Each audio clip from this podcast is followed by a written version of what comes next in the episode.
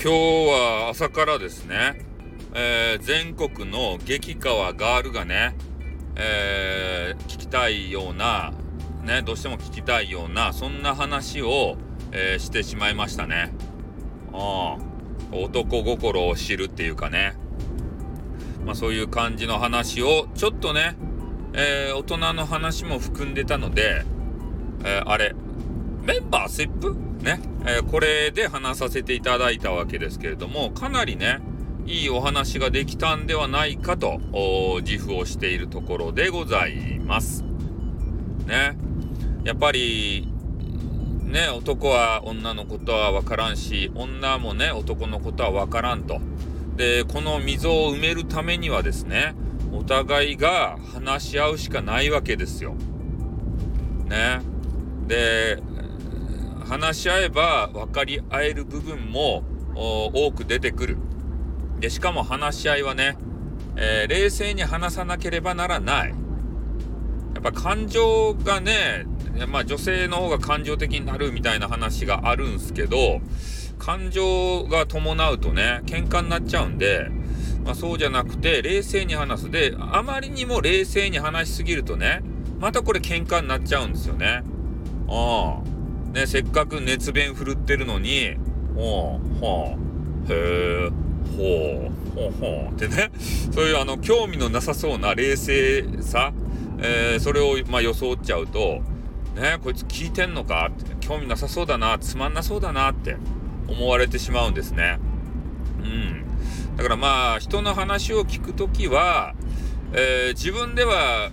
そう思ってなくてもね、えー、気を抜いて話を聞くと今みたいにね、えー、聞いてなさそうに思われちゃうんで、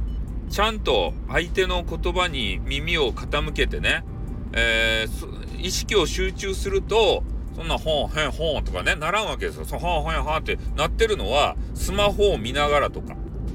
ね、パソコンを見ながらとか、ね、変な、あのダ、ダウンタウンのお笑いを見ながらとか、で、そういうながらで、相手の話を聞くの、聞くからそういう風になっちゃうんですよ。ながら返事にね。うん。きちんとその人だけにもう集中してね、えー、話をすると、だいぶね、え、相づちっていうのが変わってくるんじゃないかなって思うんですね。うん。まあ、なので、えー、まあ恋、恋人同士、これから恋人になる人、まあ、夫婦、いろいろあるけれどもね、えー、男女、なんか男女の溝の話になっちゃったね。えー、わからんけど ね、えー、溝を埋めるためにはとにかくね、えー、会話をすることが大切だと。そして相手の言葉に集中してね、えー、他のことは一切排除して相手のことを聞くと。特に女性はね、もう自分の話を、えー、聞いてない、えー、くれない方に対しては、イライライラってね、するという話も、聞いたことがございます。で、男子はね、そんなこと気にしないんじゃないかなと思うんすけど、ね。うん、でも女子は特にね、えー、上の空であったり、なんか生返事であったり、そういうのがめちゃめちゃ気になってね、えー、私と話してても楽しくないんじゃないかしらとかね、えー、そういうことを思われると思うんすけどね。決してそうじゃなくて、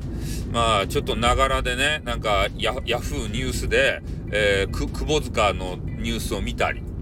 ね、えー、えー、楽天の三木、三木谷、三木本、三木谷、えー、なんか知らん、そんな話を見たり、ね、あと、妻夫木聡の奥さんを検索したり、でそういうことをしがちなんですよ、男子は。ね、ちゃんと話は聞いているけれども、えー、聞いているが、えー、その時にね、えー、同時並行で、まあ、情報も仕入れようと思、欲張っちゃったり、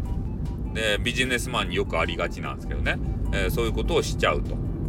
で、えー、Twitter も Twitter もあるじゃないですか。で、Twitter も、えー、ちょっと Twitter やってる人はね、もう Twitter バカになってるんで、承認欲求の塊なんで、相手からのね、え、反応が欲しいもんで、とにかく、あれ、球を投げまくると。うんだから好きな人と話していても、球を投げまくると。いうことで、後からね、えー、話が終わった後に、あれ、な返信マークみたいなやつが出るじゃないですか。それが来ていたら、わわ、わっしょいってね、わっしょいってなるんですよ。いやいっぱいあれが返信が来たぞわーしょいってなるんであまあそんな感じなんでそういうのはね極力やめようという話でございますねえー、きちんと大好きなね、えー、彼女のことに、気を、え向け向けてくださいよ。はい。ということでね、え私からのアドバイス終わります。あーってー。